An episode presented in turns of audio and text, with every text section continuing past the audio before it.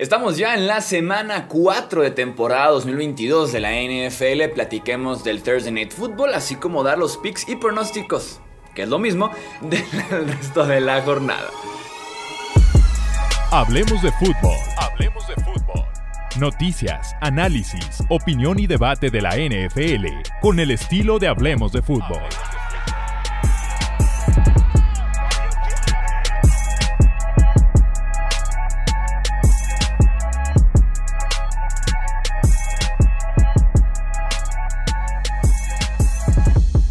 ¿Qué tal amigos? ¿Cómo están? Bienvenidos a Hablemos de Fútbol. Yo soy Jesús Sánchez. Sí, picks, más bien previa y picks. Pronósticos y picks. No, pronósticos y previa. Previa y pronósticos de lo que va a ser la semana 4 de la temporada. Empecemos platicando de lo que fue el Thursday Night Football entre Dolphins y Bengals. Eh, en lo deportivo me encantan los partidos buenos de T. Higgins porque confirma que los Bengals tienen prácticamente a dos wide receivers 1 es la realidad. En Bengals, T. Higgins va a ser wide receiver 2, pero es un wide receiver tan top. Probablemente, probablemente T. Higgins ha de ser un wide receiver top, un wide receiver 2, top 5 en la NFL, ¿no? O sea, a la altura de los Chris Godwin, de ese tipo de jugadores, ahí debe estar T. Higgins, ¿no? Lo importante que es en el esquema ofensivo de los Bengals y lo productivo que de verdad es semana a semana. Lo que sí es que Zach Taylor me ha quedado a deber en tema de esquema en tema de creatividad ofensiva. Creo que tiene más potenciales ofensiva y Taylor no termina de sacar justamente ese potencial. Hubo una secuencia en la que corren en primera, segunda y tercera gol y tercera y gol tres veces por el centro. No anotan. Creo que se conforman con el gol de campo, que por cierto fue la decisión correcta. Por ahí muchos decían que jugársela y demás. O sea, no es jugársela por jugársela. Yo que soy de los que dicen hay que jugársela constantemente, tampoco es jugársela por jugársela. ¿Por qué? Porque en este caso Bengals iba perdiendo el partido y con el gol de campo le daba la vuelta. Entonces, si te vas al porcentaje de probabilidad de victoria, que es el que te dice si te la juegas o no te la juegas, obviamente, obviamente el porcentaje de probabilidad de victoria es más alto pateando porque tomas la ventaja, a diferencia de jugártela y que tal vez no consigas el touchdown. Entonces, gente, tampoco es jugársela a lo güey. Este, pero sí, eh, el gol de campo. Y siguiente vez que están otra vez adentro de las 5, corren por el centro dos veces más. Y por fin en tercer y gol le varía un poquito, hace como que un play action en formación y línea de gol y consigue el touchdown Joe Burrow con Hayden Hurst. ¿no? O sea, Zach Taylor necesita un poquito más. Sobre Tua, que obviamente aquí es el elefante en el cuarto, ¿no? Yo no creo que los Dolphins hayan cometido algún error digno de penalización. En el sentido de que no creo que los Dolphins hayan violado o se hayan saltado el protocolo de conmociones. La NFL te dice equipo de equipo, tienes que lidiar con las conmociones o con golpes en la cabeza de esta forma. Creo que Miami justamente siguió esas normas y Tua recibió la alta médica para seguir jugando en contra de Buffalo y para poder jugar el jueves en contra de los Bengals. ¿Fueron imprudentes los Dolphins? Que es muy diferente a saltarse o no saltarse un protocolo. Sí, fueron imprudentes. Eh, lo revisaron de domingo a jueves, tanto los Dolphins como un doctor independiente. Siguió en el protocolo. El protocolo permite que tú juegue en caso de pasar ciertas pruebas, ¿no? He leído mucho sobre el riesgo de conmociones en semanas consecutivas, el daño de un cerebro que no se ha terminado de recuperar, que está todavía inflamado y que recibe todavía un golpe importante, ¿no? ¿Qué haría diferente yo en este caso? Digo, más que venir aquí a eh, a, criticar y demás a los Dolphins, que este, que McDaniel, que esto, que lo otro, ¿qué vamos a hacer diferentes para... ¿Qué vamos a hacer diferente para evitar que esto se repita? Yo tal vez ajustaría el protocolo de dos maneras. Cualquier jugador que sea evaluado por un golpe de la cabeza, que tengamos aparte la evidencia en video de que realmente se llevó un golpe importante en la zona de la cabeza, sale del partido.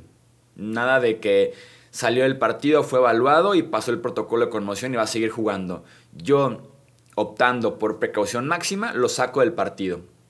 En cuanto un jugador tengamos evidencia que recibió un golpe muy fuerte y que entre por lo menos a ser evaluado, para mí ya sale. Y el otro ajuste que pudiéramos hacer para cuidar al máximo a los jugadores y que no tengamos semanas consecutivas de conmoción y conmoción, eh, cualquier jugador que se ha confirmado con conmoción cerebral se pierde por lo menos un partido. Se pierde el siguiente encuentro por lo menos, por regla. Creo yo que son un par de medidas que pudieran ser extra precaución, sí, pero con la salud no se juega. Y más teniendo tantos casos recientes de CTE, de pérdida de memoria, de suicidio en el peor de los casos. Entonces, es lo que yo haría. Platiquemos del resto de la semana 4. Tenemos el Vikings en contra de Saints. Ojo porque este partido es a las 8 y media de la mañana. 8 y media de la mañana. Ajusten sus picks, pongan sus despertadores. Va a estar buena la mañana, ¿no? Porque a las 7 es la Fórmula 1. 8 y media tenemos el Vikings en contra de Saints, así que pinta bien. Eh, va a ser en el del Tottenham. Yo me voy a quedar en este partido con los eh, Vikings. ¿Por qué? Porque los Saints van sin James Winston. Andy Dalton va a ser el quarterback de los Saints este domingo. Van sin Michael Thomas, sin Andrew Speed. Tal vez sin Alvin Kamara, sin Jarvis Landry. Ya hemos tenido en Londres, curiosamente, un Andy Dalton en contra de un Kirk Cousins. Fue un Bengals en contra de Redskins y terminó en empate. O sea, nos espera un gran platillo.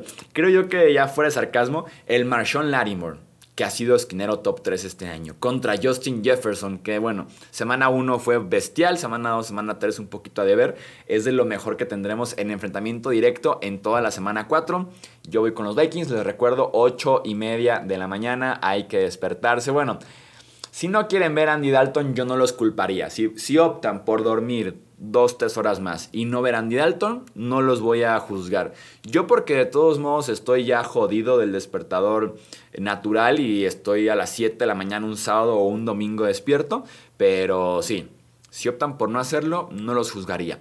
Tenemos entonces después el Browns en contra de Falcons. Sorprendentemente, ambas ofensivas están en el top 10 de DVOA ofensivo de Football Outsiders, ¿no? Que es una analítica para medir quién es la mejor y quién es la peor ofensiva a base de diferentes factores, ¿no? Y ambos están en el top 10, Browns tercero, Falcons octavo, lo cual es increíble. El tema con estos dos equipos es que las dos defensivas apestan, o sea, las dos defensivas son tan, pero tan malas. Me quedo con los Brownies a pesar de que Miles Garrett está en duda por el accidente que tuvo en su automóvil eh, entre semana, que por ahí le provocó lesiones menores en el hombro, en el bíceps y por ahí varios cortes y moretones. Bills en contra de Ravens es por mucho el partido de la semana. Me fascina este enfrentamiento, una posible previa de lo que pudiera ser la final de la conferencia americana, juego de muchos puntos porque tenemos dos corebacks que son top 5 este año y tenemos dos defensivas que le están pasando fatal. Los Bills por lesiones, la de los Ravens por comunicación y rendimiento en general, que también son pecados que han estado trayendo desde la temporada pasada. Aparte, diría que este partido es fascinante porque tenemos dos corebacks realmente únicos, yo diría, en la historia reciente de la NFL, porque son tan especiales para sus equipos por lo que representan en porcentaje de yardas y touchdowns se consiguen. O sea, la semana pasada Josh Allen creo que corrieron 90 jugadas los Bills.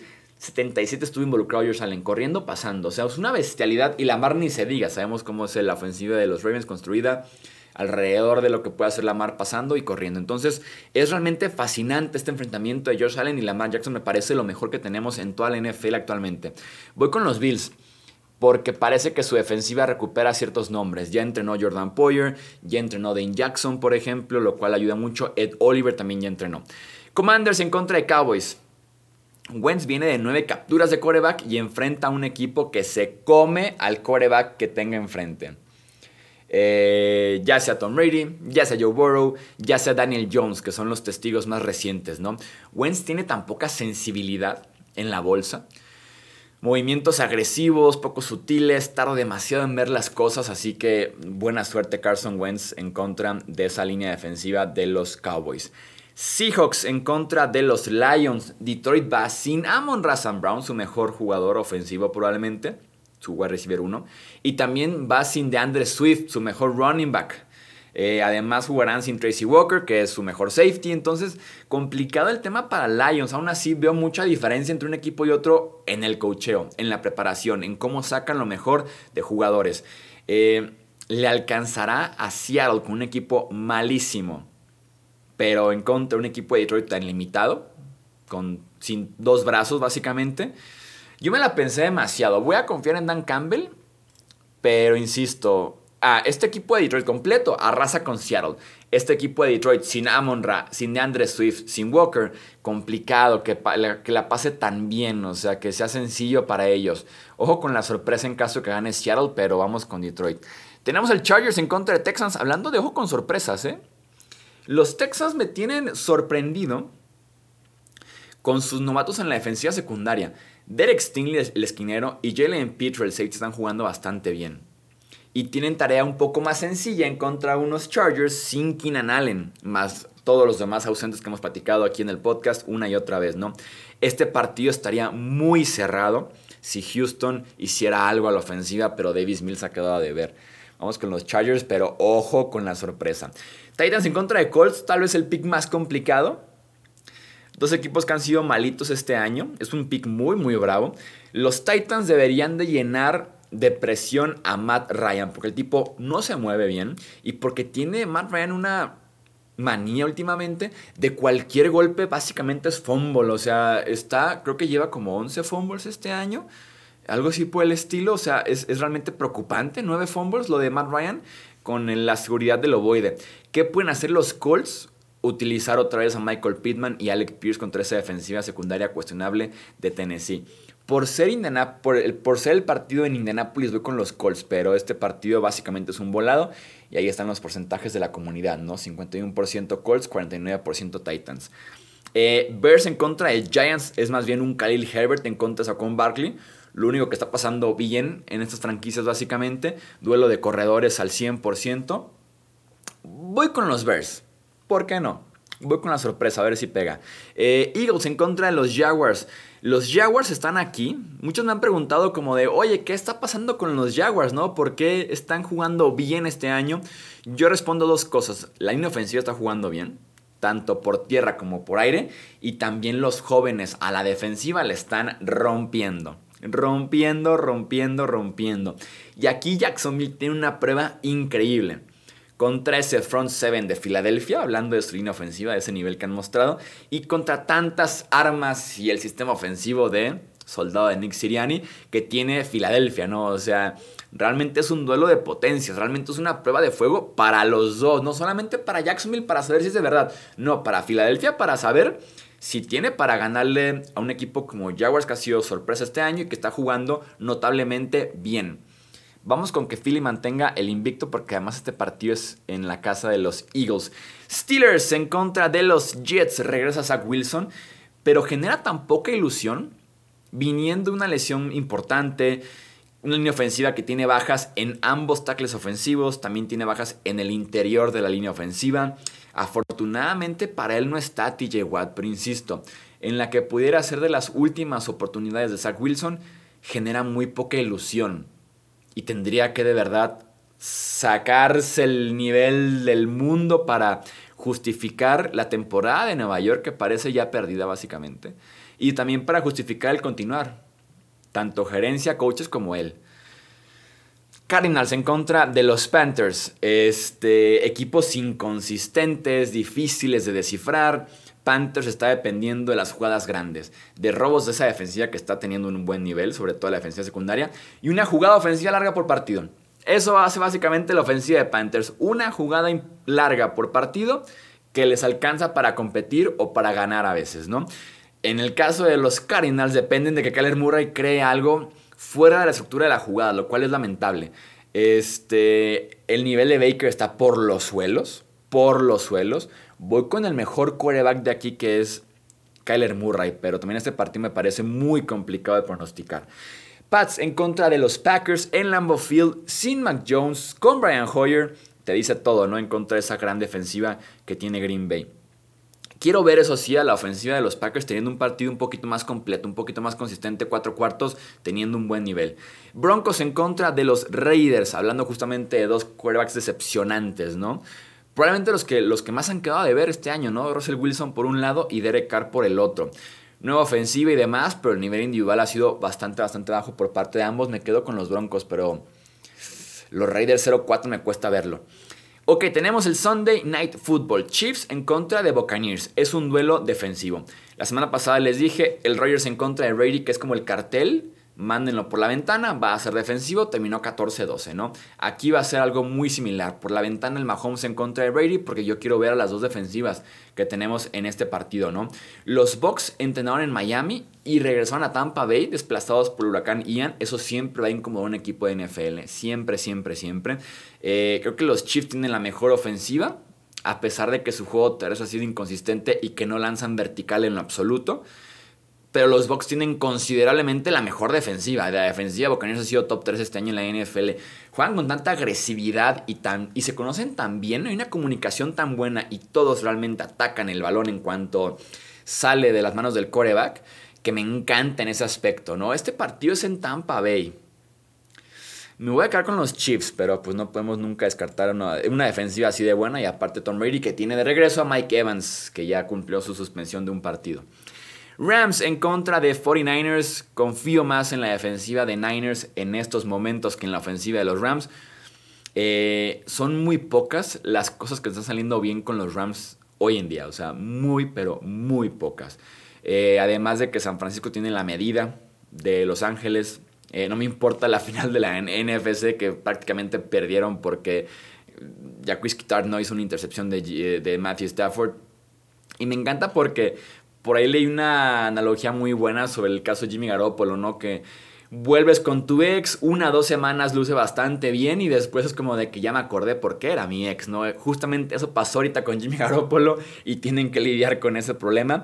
La comunidad está 71% con los Rams. No lo comparto, yo voy con los Niners en este partido. Gente, leo su opinión aquí abajito en comentarios. Están ya saben en formato de podcast. También nos pueden buscar en Twitter, Facebook, Instagram, como hablemos de fútbol. Suscríbanse, dejen un review, compartan el episodio para que lleguemos cada vez a más y más personas aquí en Hablemos de Fútbol. Yo soy Jesús Sánchez. Hasta la próxima. Gracias por escuchar el podcast de Hablemos de Fútbol. Para más, no olvides seguirnos en redes sociales y visitar hablemosdefutbol.com.